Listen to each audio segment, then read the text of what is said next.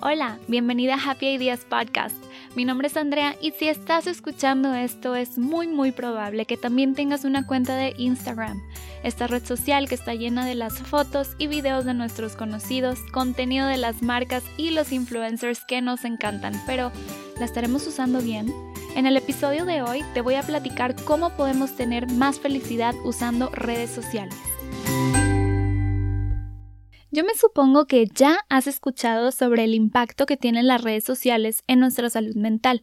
Gracias a la tecnología y a la ciencia, ahora tenemos muchos estudios que nos muestran qué pasa con nosotros cada vez que ingresamos a este mundo cibernético y también qué sucede con nuestro cuerpo y su química cuando no estamos dentro de las redes. Si no has visto el documental de Netflix que se llama El dilema de las redes sociales, te lo recomiendo muchísimo. En este entrevistan a varios fundadores, ingenieros, programadores y también ex empleados de las más grandes marcas de redes sociales y ellos están ahí para explicar cómo todo se ha salido de control, cómo cada notificación que nos llega es como un toque de dopamina, así como una droga. Lo que más me impactó es que diseñaron estas plataformas así como están diseñadas las máquinas de un casino. Tal vez ya has sido alguno o tal vez los has visto en videos, cómo las personas están frente a una máquina, jalando una palanca, deseando con todas sus fuerzas ganar el premio mayor. Pues, ¿qué crees? Que las aplicaciones en nuestro celular hacen exactamente el mismo efecto. ¿Recuerdas que para poder actualizar la página tenemos que hacer como un deslizamiento hacia abajo? Pero en lugar de estar esperando a recibir un jackpot, lo que estamos esperando es alguna notificación nueva o algún post nuevo. Y qué impresión lo que estas personas contaron de lo que ellos tuvieron que estudiar sobre el comportamiento humano para entender de dónde vienen las adicciones, cómo se crean, lo que los humanos encuentran placentero y todos esos conocimientos los utilizaron para desarrollar estas plataformas y aplicaciones de las que no te puedas salir, que quieras seguir regresando, que quieras seguir compartiendo, obteniendo likes y comentarios y ya si nos ponemos más profundos, queremos seguir obteniendo validación social. También te explican con una historia tipo película cómo cada usuario es un producto.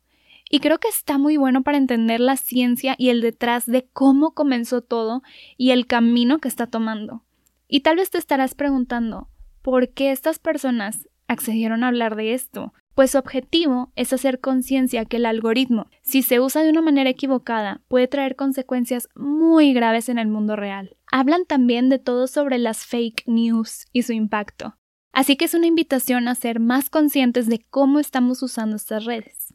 Así que vamos a ver, vamos a poner un ejemplo. Tú entras a Instagram y lo más seguro es que comiences a ver las historias, una tras otra tras otra. Salen videos y fotos de un cumpleaños, un desayuno delicioso en un restaurante, alguien viajando, regalos, tal vez una compra reciente, em, alguien compartiendo un momento de relajación, así como un libro y un café, o tal vez un momento de diversión en el exterior, o quizá una persona usando eso que tú te quieres comprar desde hace muchísimo, u otra persona con un grupo de amigos que a ti te gustaría tener, hasta que te aburres y luego te paseas por el feed retratos familiares todos sonriendo y felices y perfectos, platillos de comida deliciosa que alguien preparó, una actividad para niños que de seguro tomaría muchísimas horas de esfuerzo y dinero para recrear. Y esto hace que te pongas a pensar que tal vez serías una mejor mamá si tan solo tuvieras el dinero, la energía y las ganas, bueno, y también la creatividad para hacer este tipo de actividades. Piensas que tus hijos se la pasarían muy bien, podrías tomarles fotos divirtiéndose, te podrías colgar tu medalla de oro de la mejor mamá Pinterest. Ay, ante estos sentimientos decides bloquear tu celular y lo dejas sintiéndote como que no eres suficiente, que te falta hacer y experimentar cosas nuevas. Tal vez hasta sientas que tu cuerpo no es adecuado. Te llegan pensamientos como mi piel debería de ser más tersa, Tal vez esos jeans me harían ver más fashionista.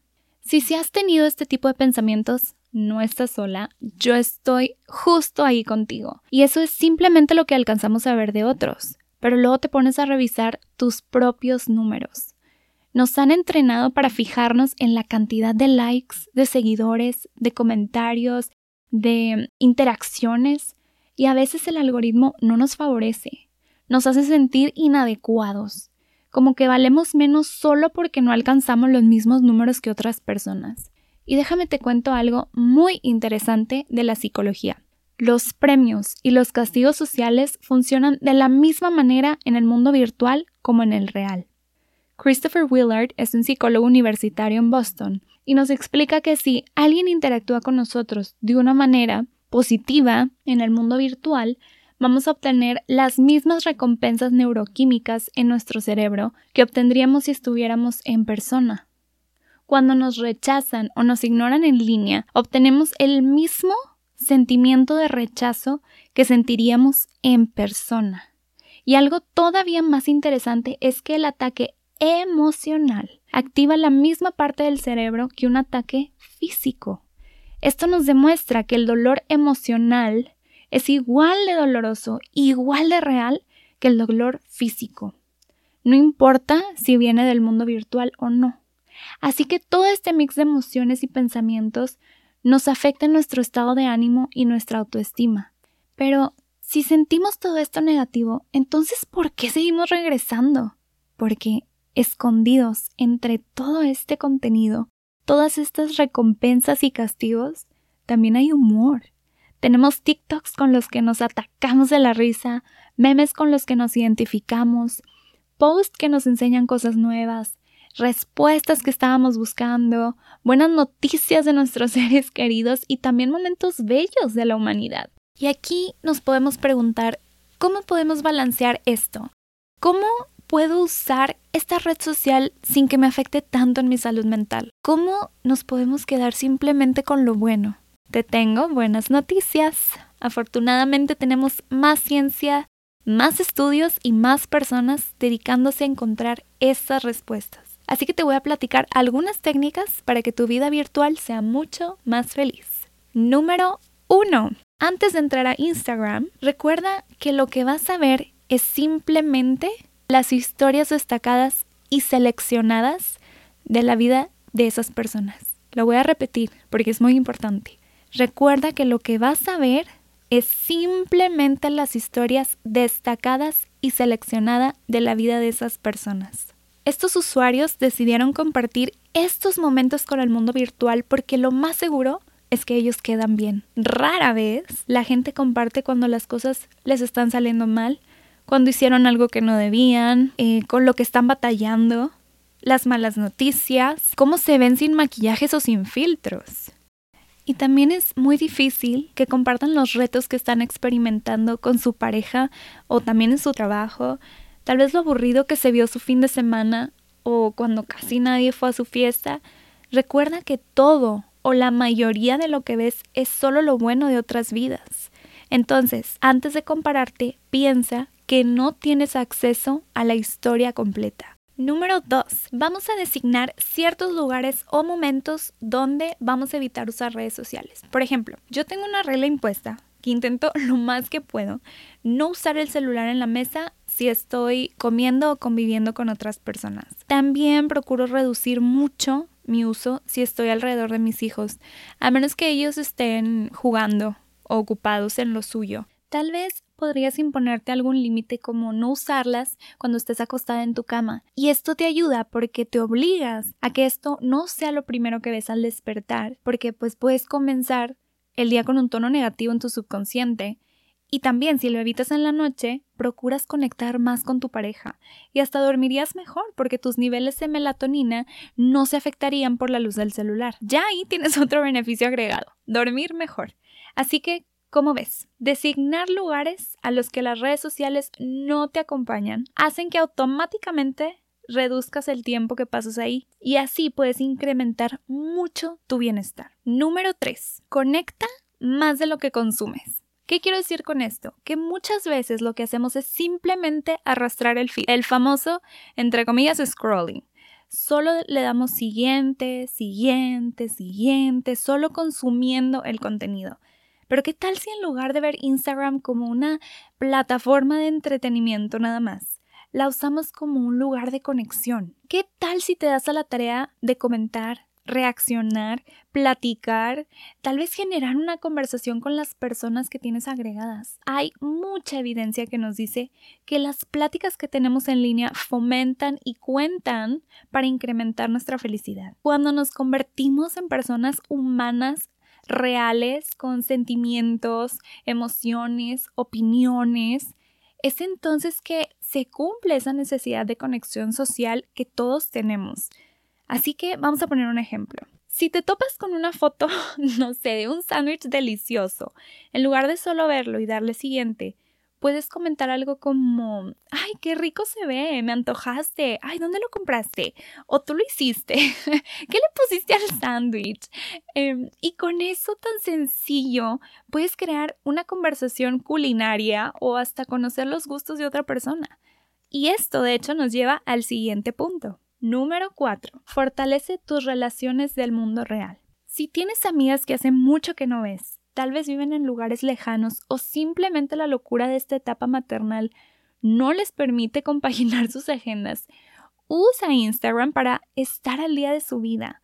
Pregúntale cómo está, qué actualizaciones tiene, qué le está gustando a sus niños, no sé, cómo van en la escuela, si ya resolvió el problema que la vez pasada te platicó, cómo está su pareja o sus papás. Como ves, claro que podemos usar esta vía para fortalecer las relaciones que nos importan. Hace poquito escuché que vale más la repetición que la longitud. Voy a repetir esto. Vale más la repetición que la longitud. ¿Qué quiere decir esto? Imagínate que una amiga cada tres días te comenta o te escribe algo. Repetidamente durante la semana sabes de ella. De hecho, en marketing tenemos eh, un término que se llama top of mind o sea, las marcas que primero se te vienen a la mente cuando alguien te pregunta por algún producto. Y se te vienen a la mente primero porque las estás viendo continuamente. Así igual las relaciones personales. Vale más la repetición a que solo un día en el año sepas de ella cuando por fin compaginan esas agendas y se dan el tiempo de ir a un café, no sé, por cinco horas o todo el día. Así que para que lo tengas en mente, repetición antes que longitud. Número 5. Comparte tus retos también. Hagamos un esfuerzo para que las plataformas dejen de ser una galería de historias destacadas.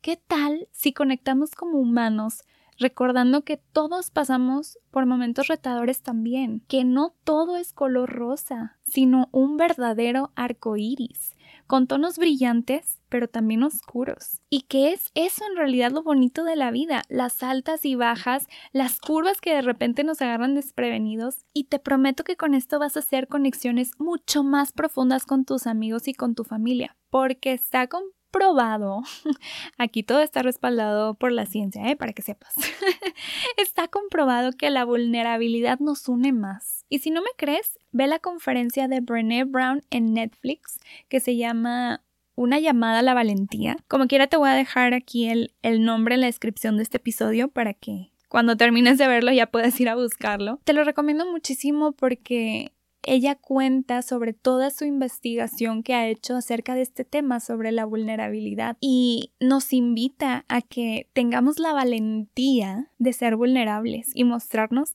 cómo somos. Te deja un muy bonito mensaje. Ve a verlo, por favor. Y ahora pasamos al siguiente punto, el número 6. Piensa en crear comunidad en lugar de competencia. Con este punto les hablo más específicamente a las emprendedoras, que de hecho yo sé que hay muchas por aquí, pero también aplica para cualquier persona. A lo que te quiero invitar es a que mantengamos un mindset o mentalidad de abundancia. Si veo que una cuenta está teniendo muchísimo éxito, en lugar de que me desmotive y piense que yo no soy lo suficiente, ¿qué tal si mejor lo vemos como una demostración de lo que nosotros también podemos lograr? ¿Qué tal si recordamos que este universo es maravilloso y abundante y hay para todos? Por ejemplo, con este podcast. Yo sé que hay muchos que hablan sobre maternidad y sus retos, pero en este universo abundante, donde hay para todos, claro que también puedo encontrar a mi tribu. Y tú también. Nadie va a exponer un tema que tú consideres interesante como tú lo harías. Nadie va a crear una artesanía como tú la harías, con tu misma creatividad o con tu mismo nivel de detalle. Nadie tiene la misma visión del mundo que tú tienes, porque solo tú has vivido tu vida y con ella has obtenido un visor diferente al de todos. Y habrá personas que se identifiquen contigo y otras que no. Pero también hay otras que se identifican a la par contigo y también con la que consideras tu competencia. Vamos a llamarles ahora tus colegas. Hagamos comunidad, ayudémonos a crecer juntas. Esto es mucho, mucho más sencillo y atraes más vibra positiva del universo que si intentaras ganarles o hacerlas menos.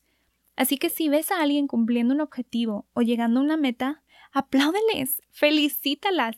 El logro de una es el logro de todas.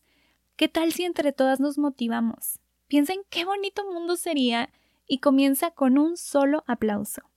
Y esto nos conduce al siguiente tip. Número 7. Escribe comentarios positivos en las fotos de los demás. Aquí la especificación es que sean comentarios públicos, que los demás puedan ver. Esto trae mucha alegría a las personas que lo postearon, porque se sienten conectadas y como que no las dejaron morir ignoradas les da un sentido de importancia y pertenencia que todos los humanos estamos buscando. Y siguiendo con estas necesidades humanas, ahí te va el punto número 8. Busca generar emociones positivas para ti mismo. Esto lo puedes hacer compartiendo una imagen de lo que te hace sentir gratitud. Yo creo que ya hemos escuchado mucho el poder que tiene el agradecer.